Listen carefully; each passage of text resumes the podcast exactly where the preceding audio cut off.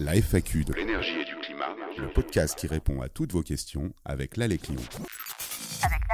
Aujourd'hui, une question de Pauline, nouvelle propriétaire d'un appartement et consciente de la faible performance énergétique de son système de chauffage actuel, hésite à remplacer ce dernier par une pompe à chaleur et nous pose cette question. Est-ce pertinent d'installer une pompe à chaleur dans mon appartement? Alors Pauline, en effet, l'installation d'une pompe à chaleur individuelle en appartement peut être une solution, mais aussi en tant que copropriétaire, un défi de taille. Entre les contraintes techniques et réglementaires à respecter, il est parfois difficile de savoir quoi faire et comment s'y prendre. Voici donc quelques conseils pratiques. Avant d'installer une pompe à chaleur dans votre appartement, il est important de vous interroger sur le niveau d'isolation du bâtiment. En effet, un bâtiment bien isolé est un bâtiment qui nécessite moins de chauffer ou de climatiser, sans compter que les performances d'une pompe à chaleur sont nettement meilleures sur un bâtiment isolé. S'il existe un potentiel d'amélioration, comme par exemple l'isolation des façades, de la toiture ou encore du plancher bas, il est nécessaire de privilégier une démarche commune à l'échelle de la copropriété. Pauline, cherchez donc à savoir si vous êtes la seule copropriétaire à envisager un changement de système de chauffage, si une majorité de résidents manifeste l'envie de changer de système de chauffage, alors pourquoi ne pas envisager un projet global, en commun, avec un système de chauffage collectif Cela permettra à la copropriété de s'orienter vers d'autres types de solutions, comme par exemple le raccordement au réseau de chaleur urbain, permettant de s'affranchir des inconvénients des pompes à chaleur. Et si vous souhaitez savoir comment motiver votre copropriété à s'engager dans des travaux de rénovation, n'hésitez pas à écouter notre podcast sur ce sujet.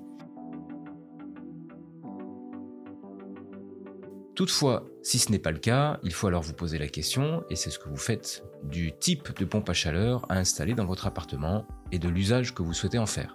Car en effet, deux types de pompes à chaleur peuvent être installés dans un appartement. Il y a la pompe à chaleur dite RR, qui puise les calories de l'air extérieur pour les envoyer dans l'air intérieur via des bouches de soufflage. Il est possible d'avoir une seule bouche de soufflage, on parle de système monosplit, ou bien plusieurs bouches de soufflage, on parle alors de système multisplit. Attention, un système multisplit implique la création d'un faux plafond afin de faire passer les gaines desservant les bouches de soufflage dans chaque pièce. Ce type de pompe à chaleur RR est généralement réversible, c'est-à-dire qu'il peut produire de l'air chaud l'hiver et climatiser l'été en produisant de l'air frais.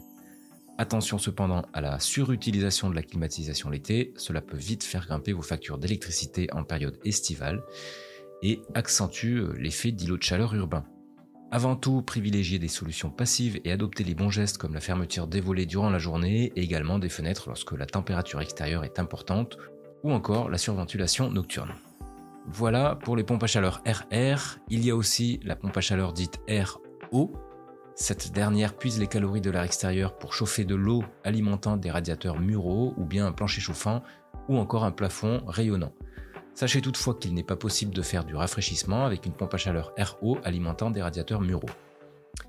Voilà Pauline pour les deux types de pompes à chaleur qu'il est possible d'installer dans votre appartement. Deux systèmes qui vont donc collecter les calories dans l'air extérieur et seront donc d'autant moins performants dès lors que la différence de température entre l'intérieur du logement et l'extérieur sera grande, avec une consommation électrique qui augmentera en conséquence. Et concernant le bloc extérieur de la pompe à chaleur, vous devrez trouver un espace disponible pour pouvoir l'installer, sur une terrasse, un balcon, voire en façade. Sachez que ce bloc extérieur contient un ventilateur et peut engendrer des nuisances sonores non négligeables. Et cet emplacement devra être validé par le syndicat de copropriété en assemblée générale, mais aussi par le service d'urbanisme de votre commune via une demande d'autorisation, et cela même si le bloc extérieur n'est pas installé en façade. Une fois les autorisations délivrées, il ne faut pas oublier d'établir un contrat de maintenance annuel pour assurer les bonnes performances et le bon fonctionnement du système. C'est obligatoire.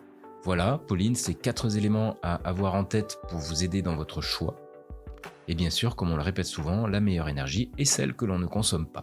Au-delà du choix effectué, il est important d'adopter un comportement sobre et de privilégier l'isolation au chauffage afin d'augmenter son confort et diminuer ses consommations d'énergie. Et bien sûr, en cas de doute, n'hésitez pas à demander un avis neutre et indépendant auprès de votre espace conseil France Rénov. Merci d'avoir écouté ce podcast. À bientôt pour un nouvel épisode de la FAQ de l'énergie et du climat.